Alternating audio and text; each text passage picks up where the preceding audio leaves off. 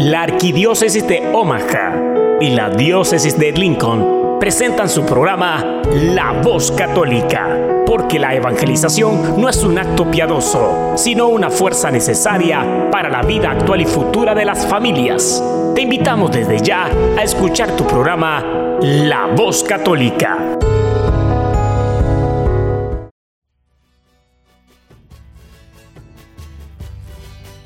Saludos a todos nuestros audientes a este su programa La Voz Católica, una colaboración de la Arquidiócesis de Omaha y la Diócesis de Lincoln. Yo soy Ricardo Izquierdo, director de Ministerio Hispano de la Diócesis de Lincoln y su anfitrión de hoy.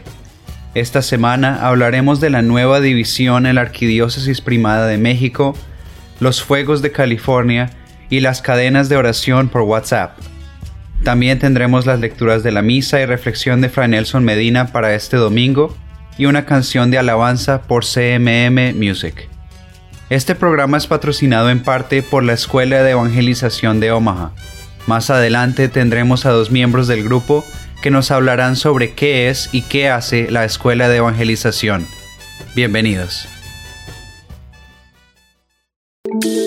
Todo lo que necesitas escuchar sobre el acontecer en nuestra iglesia lo escuchas aquí, en La Voz Católica. A continuación.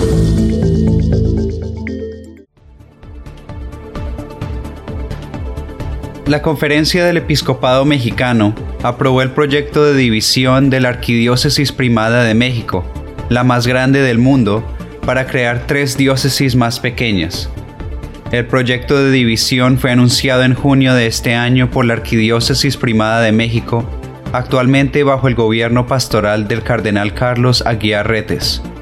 En esa ocasión, la directora de comunicación de la Arquidiócesis de México, Marilú Esponda, explicó que la división busca ofrecer una atención más cercana y eficaz a los fieles, lograr una mejor coordinación de los procesos pastorales y tener una mayor integración y fraternidad de los presbíteros. Un informe publicado por la Arquidiócesis de México en 2017 reveló que atiende pastoralmente a poco más de 8 millones de personas. El proyecto fue remitido a la Conferencia del Episcopado Mexicano para su discusión durante su asamblea plenaria que se realiza del 12 al 16 de noviembre en Casa Lago, en Cuautitlán, Izcalli. En diálogo con la prensa el 15 de noviembre, Monseñor Rogelio Cabrera, nuevo presidente de la conferencia y arzobispo de Monterrey, aseguró que hemos visto con buenos ojos la propuesta presentada por la Arquidiócesis de México. Ahora ya depende del Papa la decisión última de ese proyecto, señaló. Nosotros solamente damos nuestro parecer y vemos con buenos ojos la propuesta del señor cardenal, dijo. Monseñor Alfonso Miranda, reelecto como secretario general de la Conferencia Mexicana, reiteró que se aceptó por parte del episcopado la propuesta del cardenal Aguiar respecto a la división de la arquidiócesis con tres diócesis nuevas, que es el inicio de un proceso. Va a enviarse el acta resolutiva de la Asamblea a Roma. Roma hará sus consideraciones y procederá a la confirmación o al discernimiento propio, señaló. Si el Papa aprueba la propuesta, los pasos siguientes en el proceso serían la creación de la provincia eclesiástica de México y la búsqueda de los nuevos obispos para las diócesis que se crearían.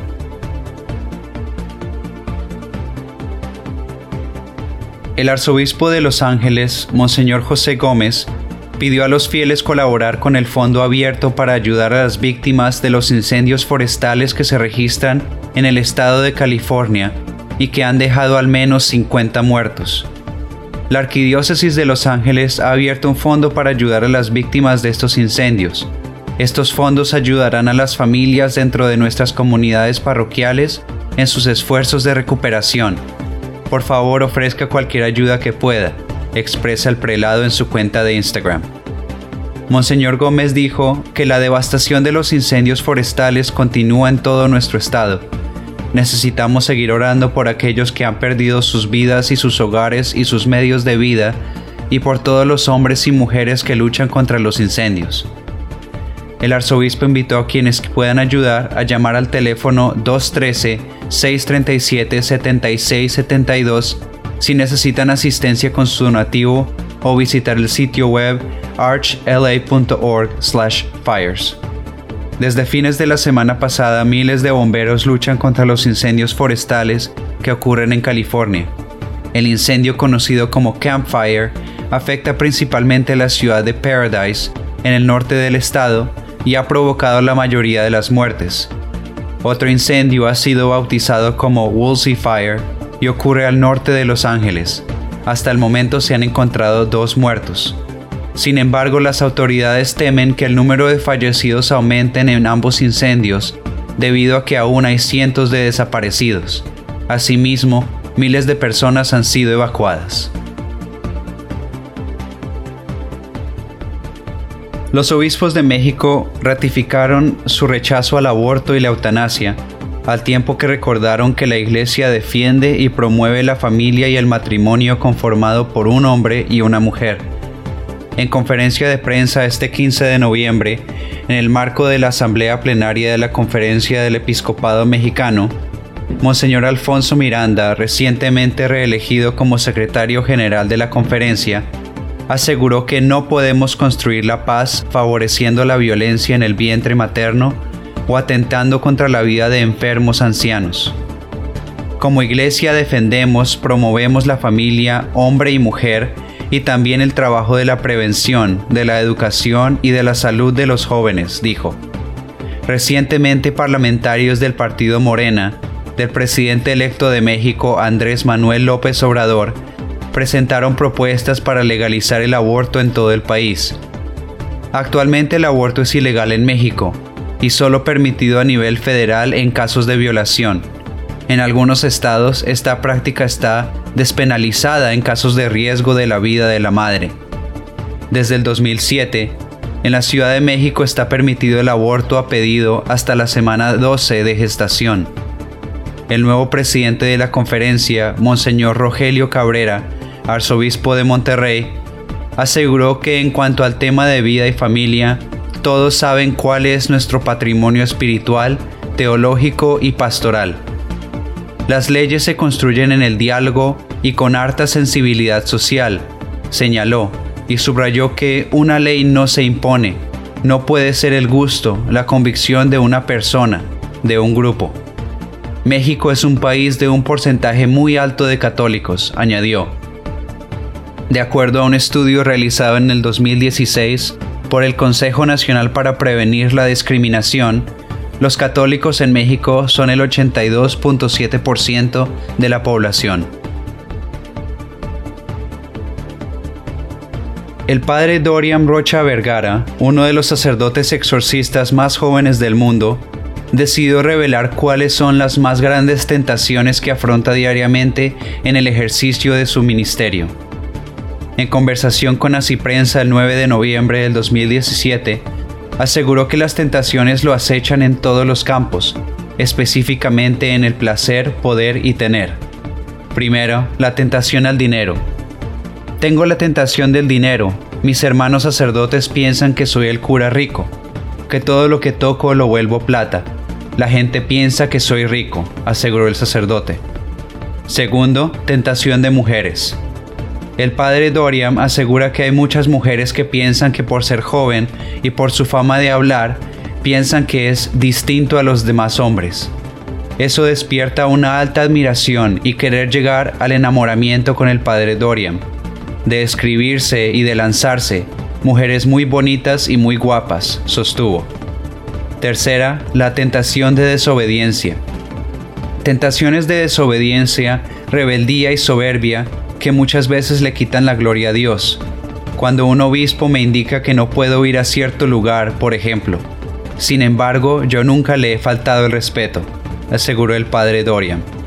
Cuarta, la tentación de reconocimiento y fama. El sacerdote asegura que esto sucede cuando un canal le ofrece visibilidad o una editorial quiere empezar a sacar tus escritos. Con el tema del exorcismo no se puede la fama, afirmó. Quinto, tentaciones en su familia. La familia piensa que eres el solucionador de todos los problemas, tanto emocionales como económicos, indicó el presbítero. Sexta, la tentación de la soberbia. Finalmente el padre Dorian sostuvo otra de sus tentaciones es la de convertirse en una persona de actos mágicos, de tener dones de curar, liberar, etc. Para superar las tentaciones, el padre Doria me explicó que a veces le toca hacer autoexorcismos, que son oraciones que rezan los exorcistas para protegerse. Asimismo, aseguró que no ve televisión en su cuarto, no tiene computadora, no bebe alcohol ni consume tabaco, y lleva una exigente vida de oración. Entre las oraciones que realiza se encuentran el Santo Rosario, Santo Oficio, Laudes, Angelus, Coronilla de la Divina Misericordia, vísperas y completas. Finalmente, el padre Doriam aseguró que lo más importante para él es celebrar la Eucaristía a diario. No hay ningún solo día en mi vida que no celebre la Eucaristía, con el pueblo o solo. Al lado de mi cuarto tengo una capilla, un oratorio donde está el Santísimo y la presencia de la Santísima Virgen María, precisó. Desde hace algunos años es común recibir a través de WhatsApp unas cadenas de oración para que sean reenviadas a todos los contactos en un lapso de tiempo y así recibir una bendición de Dios y evitar un castigo. ¿Qué es lo que debe hacer un católico cuando recibe estos mensajes? El sacerdote mexicano, el padre Sergio Román, respondió a esta inquietud en un artículo publicado en el Sistema Informativo de la Arquidiócesis de México. En primer lugar, lo que debemos hacer es recordar que Dios no puso condiciones a la hora de invitar a sus discípulos a orar, por lo que lo recomendable es borrar el texto, aunque quien nos lo haya enviado sea nuestro mejor amigo. ¿Y no pasa nada? Absolutamente nada, no se preocupen, aseguró. El presbítero dijo que se puede aprovechar este tipo de cadenas como un recordatorio para orar por las muchas necesidades del mundo, pero no se puede dejar de señalar que intrínsecamente son malas y no deben hacerse ni seguirse, porque presentan una imagen equivocada y supersticiosa de Dios. En tercer lugar, recomendó tener una legítima devoción a Jesús, a la Virgen y a los santos, porque de esa manera estarían haciendo una propaganda buena que serviría para instruir a otras personas y para animarlas a compartir su devoción razones por las cuales las cadenas no son recomendables. Primero, causan molestias. Si bien estas cadenas son hechas por personas de buena fe que piensan de ese, de ese modo ayudarán a fomentar la devoción a algún santo, el padre Román asegura que lo único que hacen es causar molestias a sus contactos, sobre todo a aquellos que por su ignorancia se dejan esclavizar por las cadenas. Segundo, fomentan supersticiones. Fomentan la superstición al hacer creer que las gracias divinas dependen de la repetición sin sentido de una acción que no tiene ninguna importancia, sostiene el presbítero. Tercero, se asemejan a la magia o brujería. Las cadenas rayan en la magia o en la brujería que atribuye a las cosas el poder que solo Dios tiene y que considera que hay fórmulas infalibles para obligar a Dios a hacer nuestros caprichos, concluyó el padre Román. Los muchachos y muchachas de preparatoria de la diócesis de Lincoln están invitados a unirse al viaje a Washington, D.C. para marchar en pro de la vida del 15 al 20 de enero del 2019. Para más información pueden ir al sitio web de la Oficina de Ministerio Hispano es.lincolndiocese.org. Otra vez es es.lincolndiocese.org.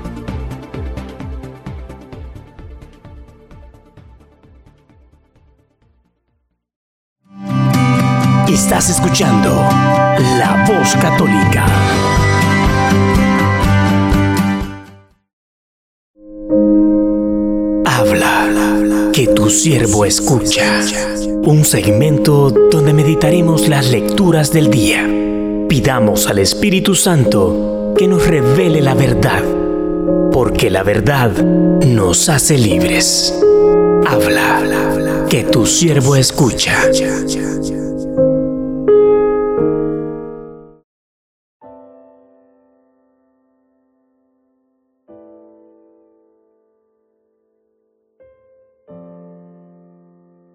Primera lectura.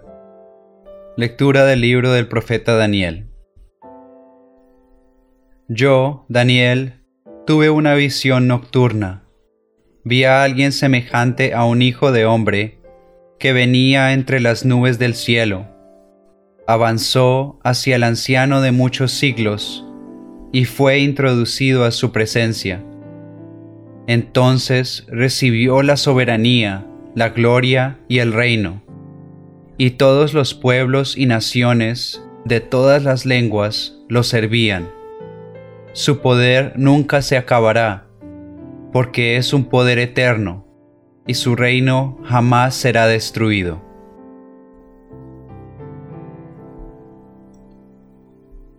Salmo responsorial. Señor, tú eres nuestro Rey. Tú eres, Señor, el Rey de todos los reyes. Estás revestido de poder y majestad. Señor, tú eres nuestro Rey. Tú mantienes el orbe y no vacila. Eres eterno, y para siempre está firme tu trono. Señor, tú eres nuestro Rey. Muy dignas de confianza son tus leyes, y desde hoy y para siempre, Señor, la santidad adorna tu templo. Señor, tú eres nuestro Rey. Segunda lectura. Lectura del libro del Apocalipsis. Hermanos míos, gracia y paz a ustedes de parte de Jesucristo, el testigo fiel, el primogénito de los muertos, el soberano de los reyes de la tierra, aquel que nos amó y nos purificó de nuestros pecados con su sangre, y ha hecho de nosotros un reino de sacerdotes para su Dios y Padre. A Él la gloria y el poder por los siglos de los siglos. Amén. Miren, Él viene entre las nubes, y todos lo verán aun aquellos que lo traspasaron. Todos los pueblos de la tierra harán duelo por su causa. Yo soy el Alfa y la Omega, dice el Señor Dios, el que es, el que era y el que ha de venir, el Todopoderoso. Lectura del Santo Evangelio según San Juan. En aquel tiempo preguntó Pilato a Jesús, ¿Eres tú el rey de los judíos? Jesús le contestó, ¿eso lo preguntas por tu cuenta o te lo han dicho otros? Pilato le respondió, ¿acaso soy yo judío? Tu pueblo y los sumos sacerdotes te han entregado a mí. ¿Qué es lo que has hecho? Jesús le contestó, Mi reino no es de este mundo. Si mi reino fuera de este mundo, mis servidores habrían luchado para que no cayera yo en manos de los judíos. Pero mi reino no es de aquí. Pilato le dijo, ¿con que tú eres rey? Jesús le contestó, Tú lo has dicho, soy rey. Yo nací y vine al mundo para ser testigo de la verdad. Todo el que es de la verdad, escucha mi voz.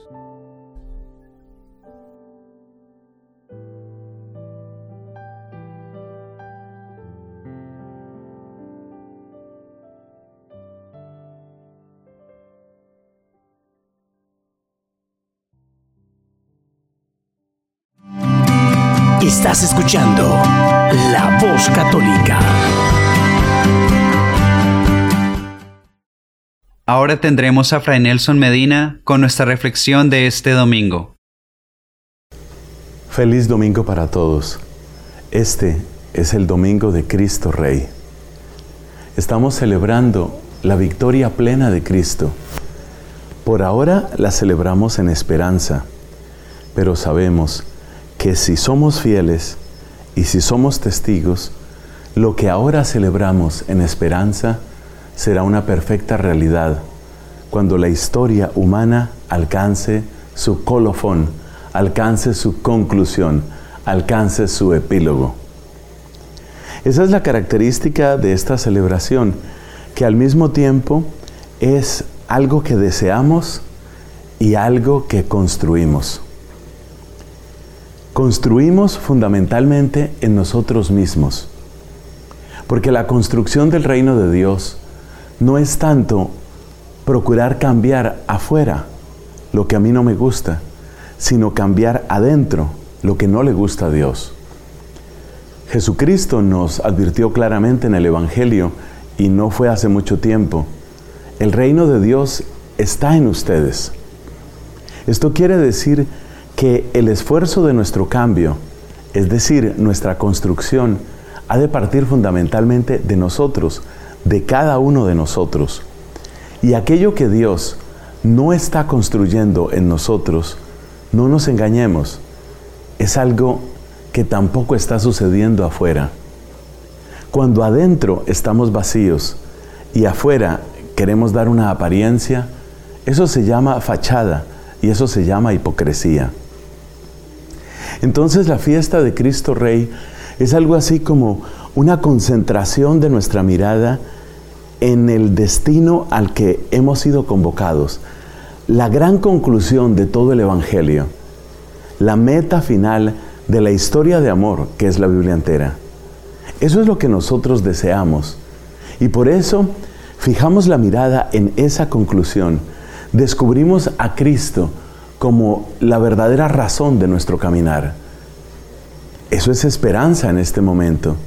Todavía no vemos esa victoria plena pero en la medida en que cada uno de nosotros crece en fidelidad, cada uno de nosotros crece en oración, cada uno de nosotros crece en pureza y en santidad, y a todos nos cuesta trabajo, atención, pero en la medida en que cada uno va haciendo esa tarea, el reino de Dios se va edificando, se va haciendo una realidad en nuestra vida, y entonces va creciendo el reinado de Cristo. Y a medida que Cristo se hace verdadero Rey y Señor en mi vida, y se hace Rey y Señor en tu vida, llega un momento en el que ese mismo Cristo que reina en ti y que reina en mí, hace que nos encontremos, ya no como extraños, tampoco como competencia, tampoco como rivales, tampoco como tú me dominas o yo te domino, lo que hace Cristo es que podamos encontrarnos como hermanos, como nacidos de un mismo amor, como fruto de un mismo espíritu.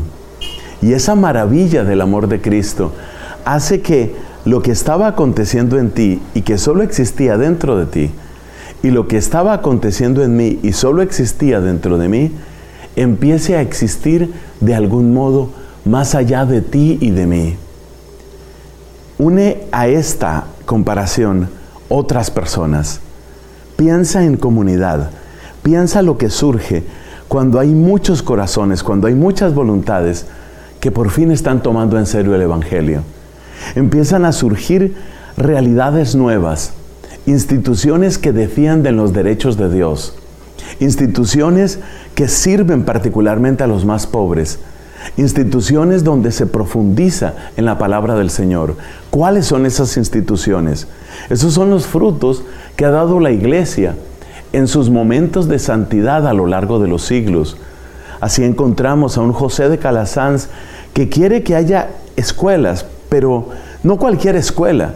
Él quiere escuelas donde haya verdadera piedad. Y te encuentras a un San Juan Bosco que quiere talleres para jóvenes, pero no cualesquiera talleres, sino lugares en donde ellos también trabajen en su propio corazón.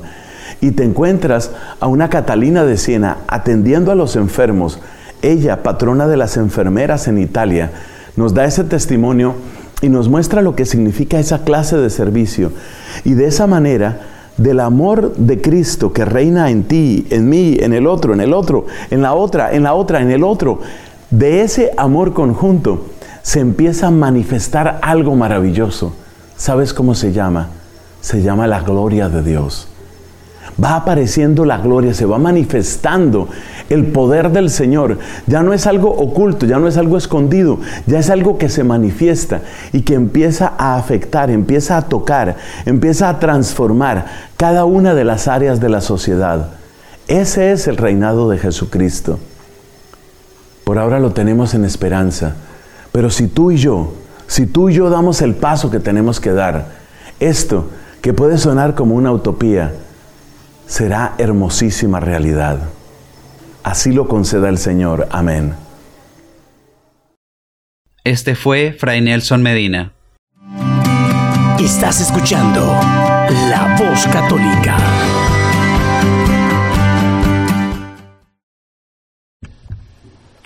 Muy buenos días, amado público de La Voz Católica. Pues estamos aquí esta mañana saludándoles. Mi compañero Ricardo ya les había dicho que este programa de hoy es patrocinado en parte por la Escuela de Evangelización.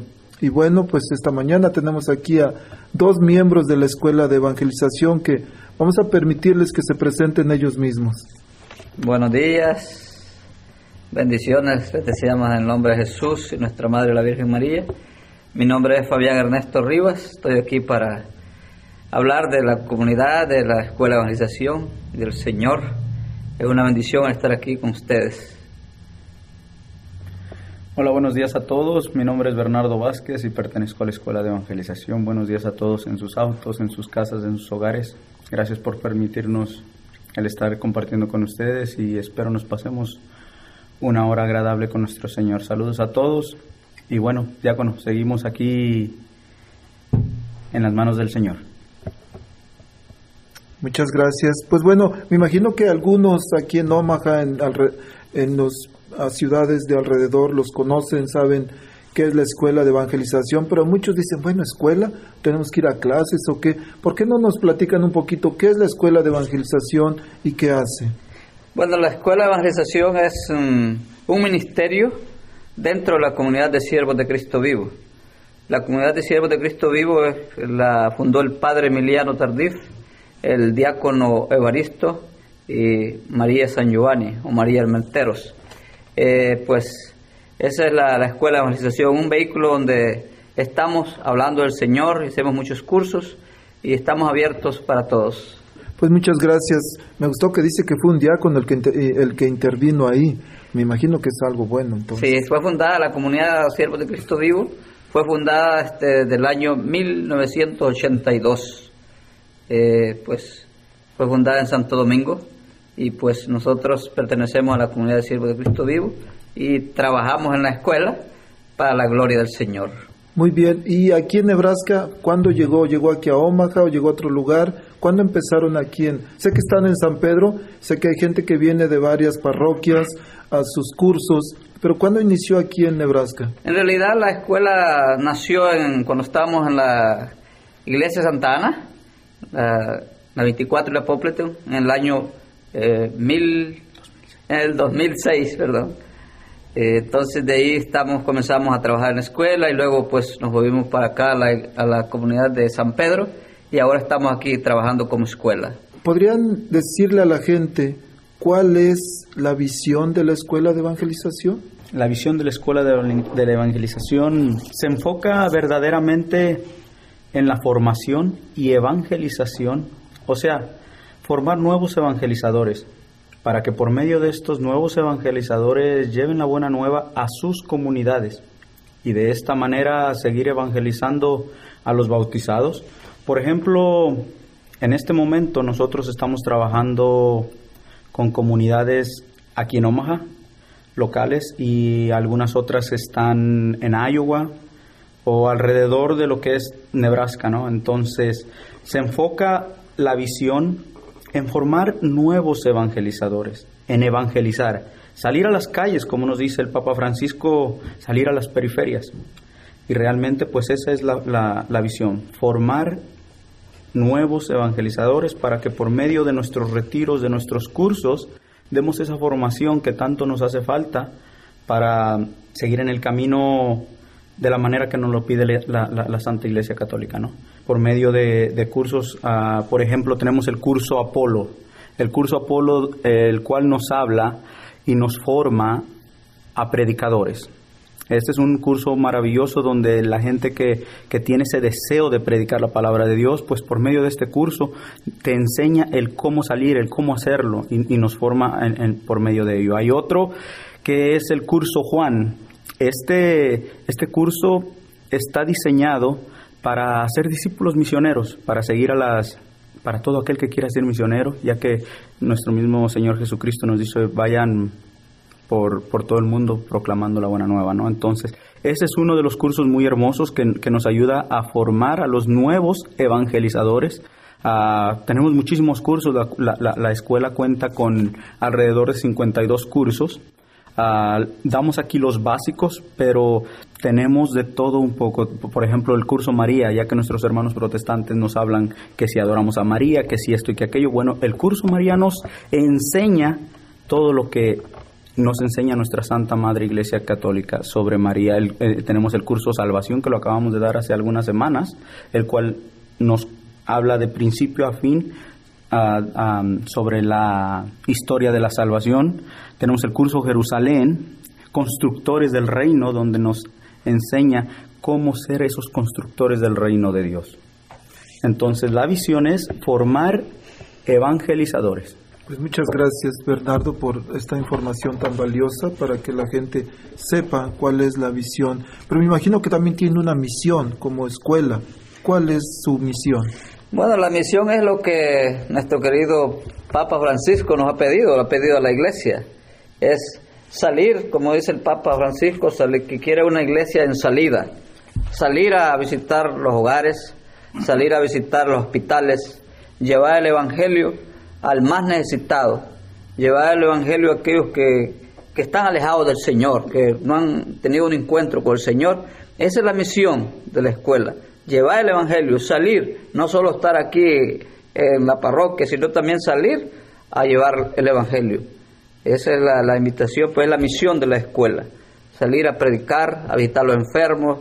Hermano, hay tanta necesidad, hermano que el Señor nos pide que hagamos y esa es la misión de la escuela. Que muchísimas gracias. Bueno, como siempre cada grupo, cada movimiento, cada asociación tiene un carisma. ¿La escuela de evangelización tiene un carisma propio? Sí, claro que sí.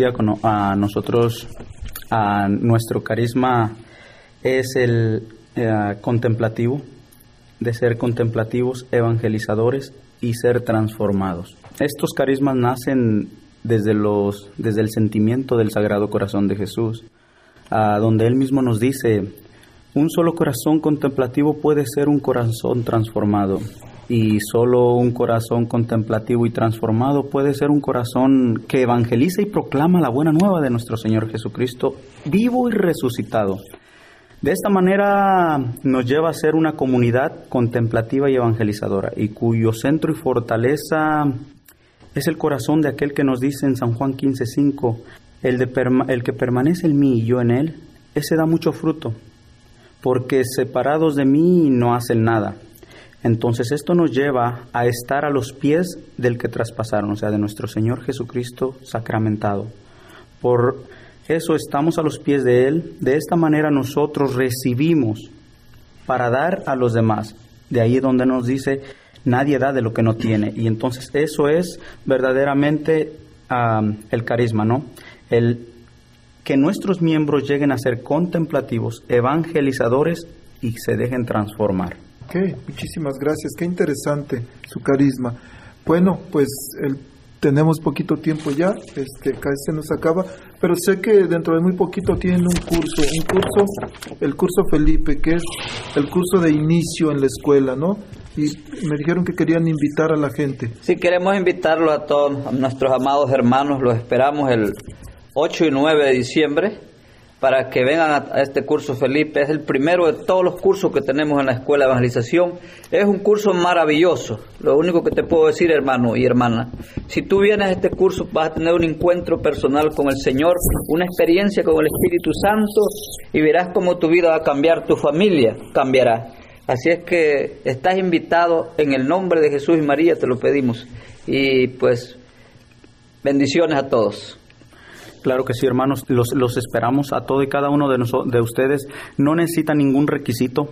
es simplemente el deseo de tú querer venir. Este curso está diseñado para tener ese encuentro personal con Jesucristo. Yo te lo digo en el nombre del Señor, que nunca volverás a ser el mismo después de tener este encuentro con Él. Es, es maravilloso. A la, gente que lo ha vivido, ellos apartan ese camino de, de, de vida que llevaban. Entonces yo te invito en el nombre del Señor a que te des la oportunidad de cambiar tu vida hay cuidado de niños, también ah, tenemos las asambleas todos los viernes, los invitamos en el ah, gimnasio de la iglesia de San Pedro, todos los viernes de 7 a 9. Ah, también tenemos una página de Facebook donde nos pueden a contactar. La, la, página de Facebook se llama Escuela de Evangelización Santa Ana. Solamente dale like y te mantendrás informado de todo, de todo lo que acontece ahí. Esto, este curso, Felipe, no tiene ningún costo. Ven y date la oportunidad de cambiar tu vida. Dios te espera con los brazos abiertos y recuerda, lo único que quiere es que te dejes amar. Que Dios los bendiga, diácono. Muchas gracias por la oportunidad que nos da de esta, de venir a hablar sobre la escuela de evangelización. Recuerden, si Dios lo hizo con unos pecadores como nosotros, ¿cuánto y más no lo va a hacer con una persona tan amada como tú? Que Dios los bendiga y bueno, diácono, muchas gracias. Ah, nos estaremos viendo. Gracias. Eh, la edad para entrar a este curso, Felipe, es de 15 años hacia arriba. Eh, menores de edad, menores de 15 años no pueden. Si es que de 15 años hasta 100, no sé, pero pueden venir y es gratis, hermanos, necesitas nada más un corazón lleno de, ese, de ese deseo de conocer más del Señor y entregarle su vida al Señor. Bendiciones, los amamos mucho en el nombre de Jesús. Pues muchas gracias, nos despedimos agradeciendo muchísimo a Bernardo, a Ernesto por estar aquí compartiendo con nosotros esta, pues este ministerio de la Escuela de Evangelización que lo que hace es evangelizar acercar almas a Cristo y salvando vidas, salvando familias. Que Dios los bendiga mucho. Muchas gracias, Muchas Diácono, por esta oportunidad y bendiciones. Estás escuchando La Voz Católica.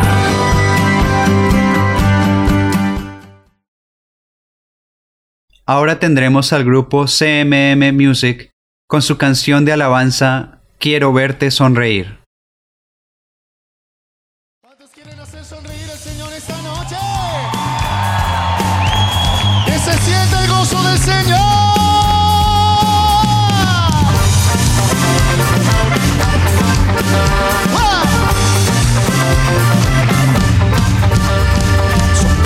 Señor, sobre mí. Enséñame tu camino para seguir. Dilo, dilo, dilo. Sonríe, Señor, sobre mí. Enséñame tu camino para vivir. Vamos de nuevo, sonríe. Sonríe, Señor, sobre mí. Con gozo. Enséñame tu camino para seguir.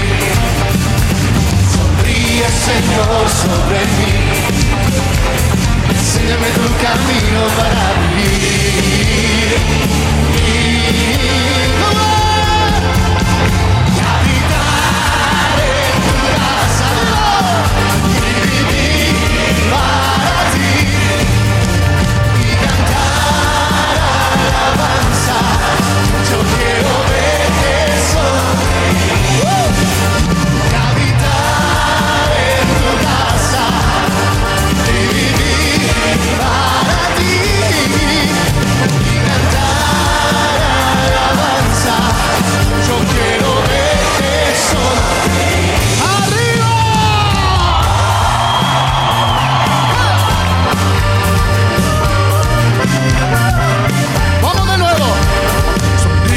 Señor, sobre mí. Dilo, dilo, dilo. Vamos de nuevo. Sonríe, Señor, sobre mí. Enséñame tu camino para vivir. Sonríe, dilo. Sonríe, Señor, sobre mí. Enséñame tu camino para seguir. Sonríe, Señor, sobre mí. Enséñame tu camino para vivir. vivir.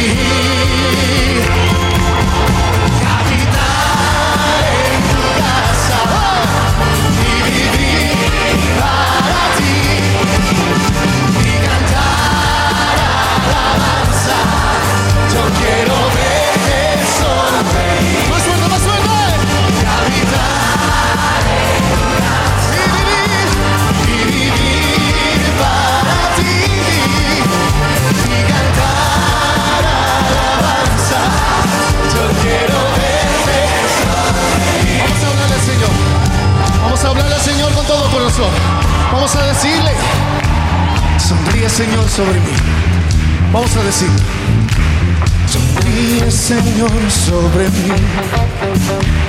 Enséñame tu camino para seguir. Dilo, dilo.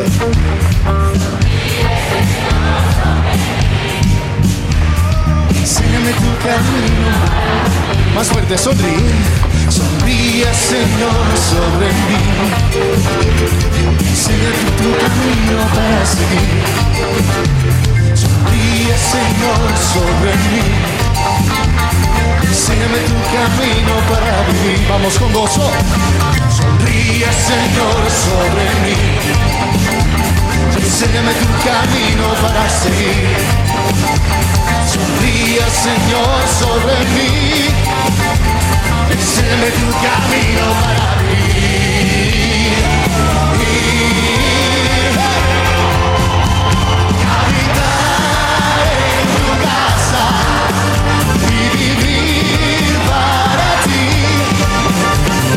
y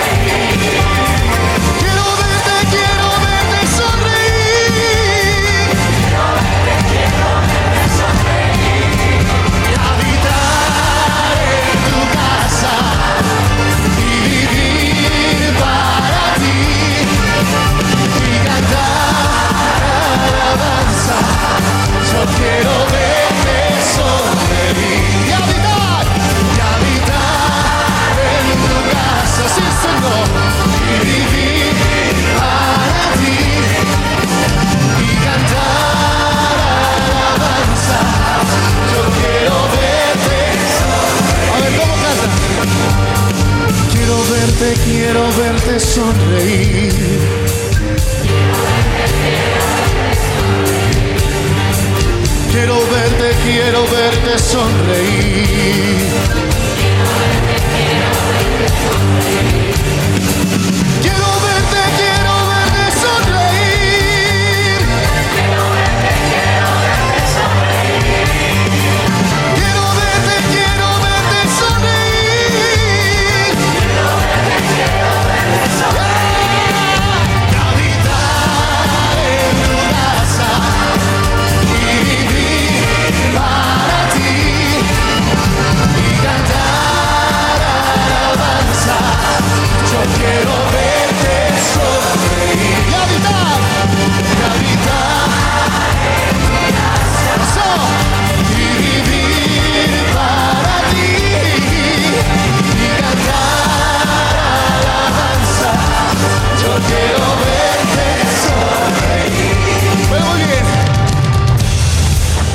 Se trata de que gocemos en la presencia del Señor.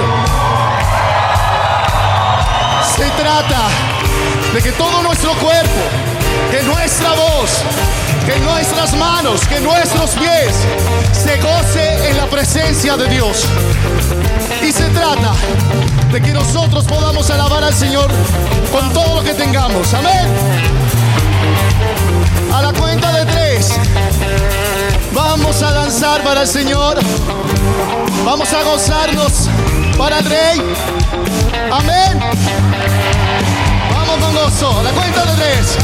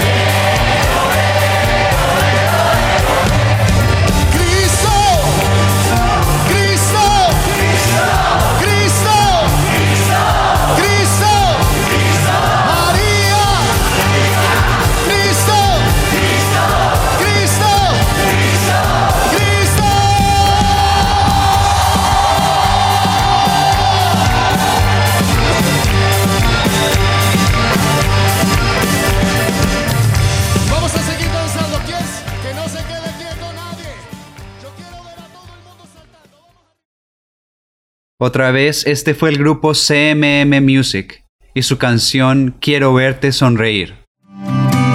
Estás escuchando La Voz Católica. Ahora tenemos a Alejandro Bermúdez, que hoy nos habla sobre una publicidad de la compañía abortista Planned Parenthood.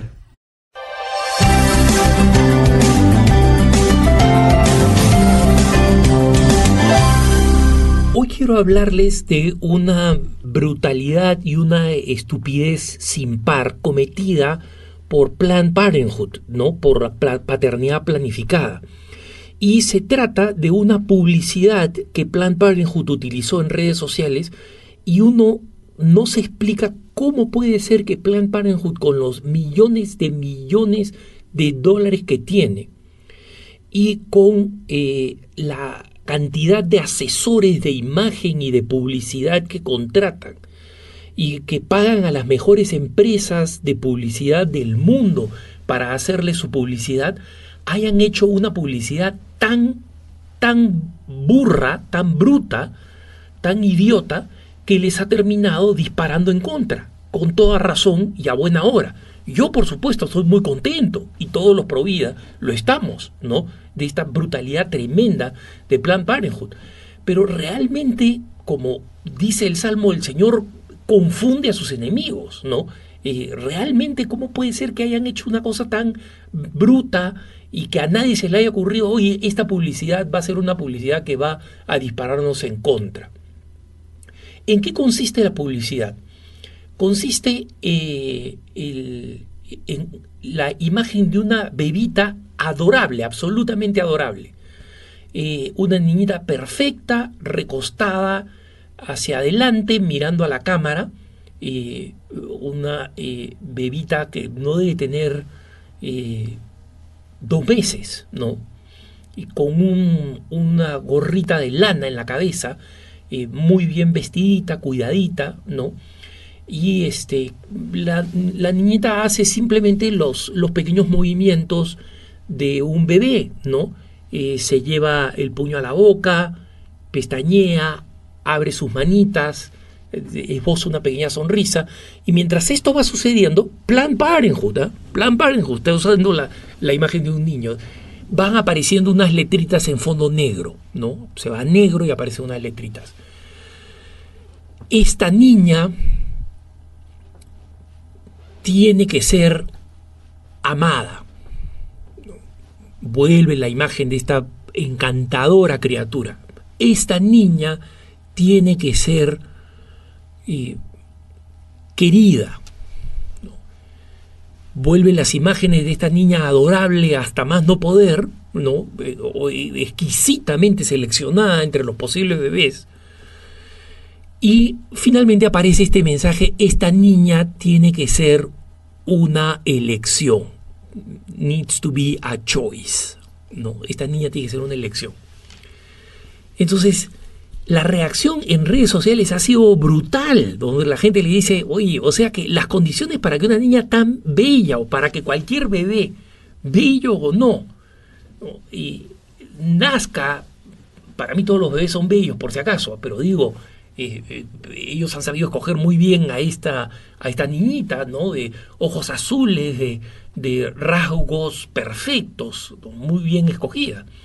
Y el, que terminen diciendo que la condición para que esta niña viva, precisamente después de que la imagen te ha ido enamorando de la niña, ¿no? Como, como uno se enamora de todos los bebés que ve, le muestran esta, esta, esta niña uno la enamoran de esta niña y resulta que te, terminan diciendo, pero esta niña ha debido poder morir. Básicamente eso es lo que te están diciendo.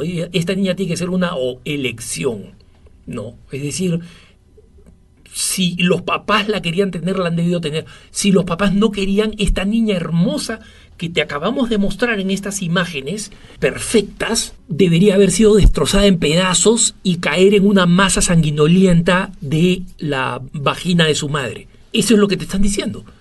¿Qué les parece ese mensaje? ¿Qué ¿Cuán productivo creen que ha sido esto para Plan Parenthood? ¿Cuán productivo creen ustedes que ha sido para las intenciones de Plan Parenthood?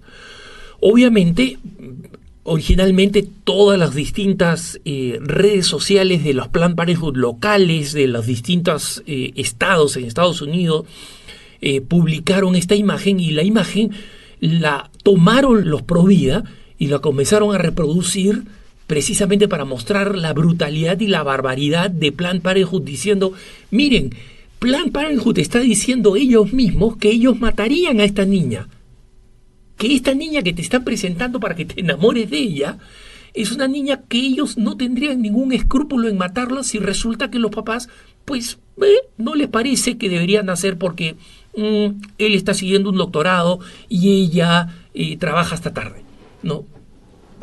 Entonces, esta belleza de criatura y todos los bebés del mundo, o sea, todas las mamás que tienen bebés y que miran a su bebé y cada vez que ven un bebé eh, hermoso representado en televisión, ven a su propio bebé, ¿no? Reciben de plan Parenthood, oye, ¿sabes qué? Este bebé al que tú amas, este tan precioso y tan bello, es en realidad una bolsa de células que en algún momento pudo haber sido destruido. Esa es la única forma como vamos a tener estos bebés lindos en el mundo, ¿no?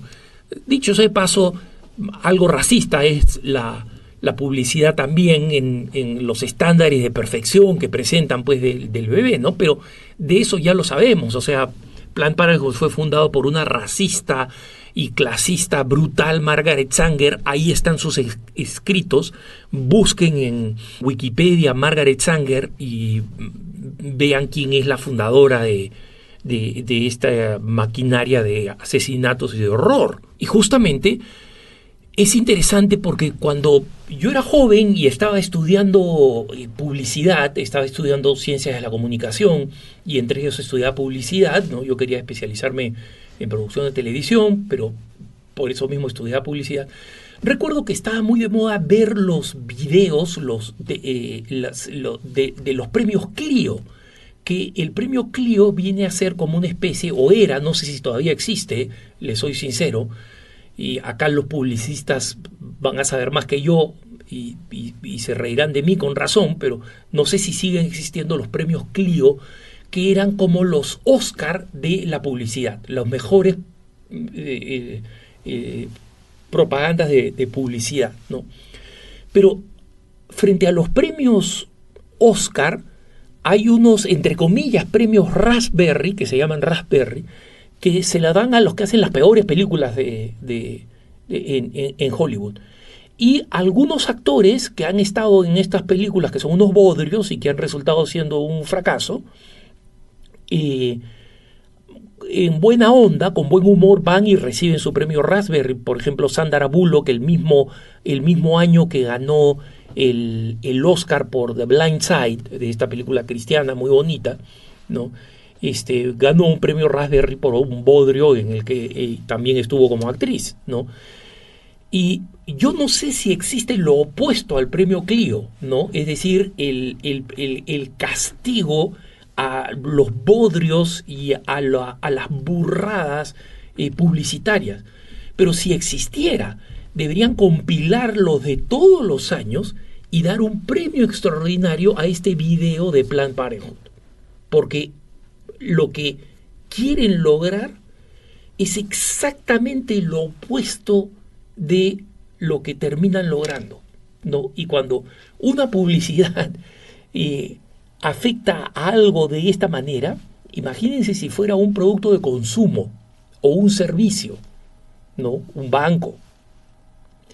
Y donde tu promoción en el banco lo que lleva es que la gente diga, a ese banco no quiero entrar pero ni a palos, no voy pero ni muerto o que diga, este producto no lo voy a consumir bajo ninguna circunstancia, me produce fobia, me produce asco.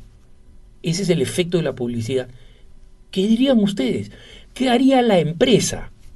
La empresa obviamente cortaría cabezas, no solamente con la empresa de publicidad que les ha hecho la, el diseño y la producción, sino también con los empleados internos de la sección de, publicidad y de marketing que tomaron la decisión de contratar a esa empresa, que tomaron la decisión de seguir esa línea eh, de, publicidad y les puedo asegurar que no vamos a ver más bebés siendo utilizados como material de convicción de eh, Planned Parenthood en el futuro, ¿no?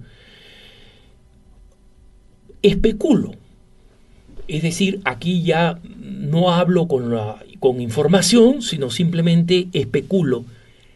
¿Por qué Plan Parenthood tomó una decisión tan suicida y tan burra? Porque yo creo que la presentación de los bebés, sobre todo mediante la tecnología moderna, que ya no son solamente ultrasonidos, sino 3D y lo que se llama 4D, ¿no? que los papás pueden virtualmente mover al niño en el, en el, en el vientre materno ¿no? y verlo en todas sus dimensiones. Eh, este, todas estas tecnologías están cada vez más afectando la industria del aborto, porque cada vez más es evidente que lo que está dentro del vientre de la madre es un ser humano, con vida propia, con cromosomas propios, y en consecuencia, Plan Parenthood trató de hacer un jiu-jitsu, ¿no? De, trató de hacer un, un, movimiento de aikido, ¿no? De, este, de, estas artes marciales este, orientales que supuestamente utilizan la fuerza del contrincante a favor de, del, del, del, combatiente, ¿no? Y no les resultó, les resultó tratar de una, una pulga tratando de hacerle jiu-jitsu a un elefante, pues terminó aplastado, ¿no?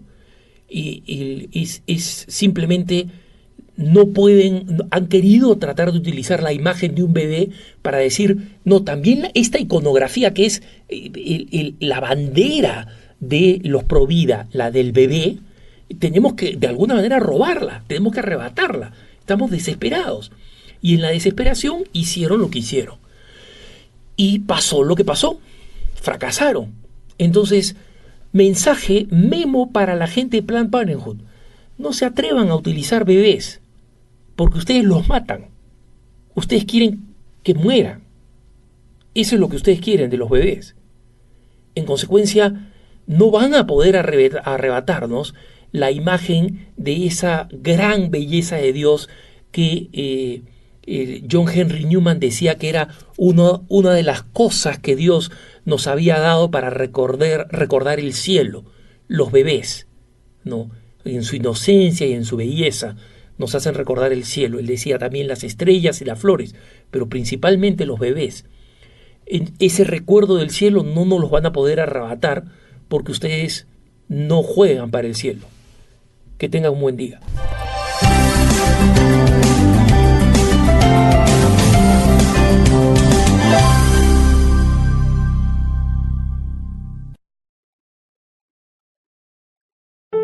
La Arquidiócesis de Omaha y la Diócesis de Lincoln presentaron su programa La Voz Católica, porque la evangelización no es un acto piadoso, sino una fuerza necesaria para la vida actual y futura de las familias. No olvides que el próximo domingo tienes una cita aquí en La Voz Católica, de 8 a 9 de la mañana por esta emisora.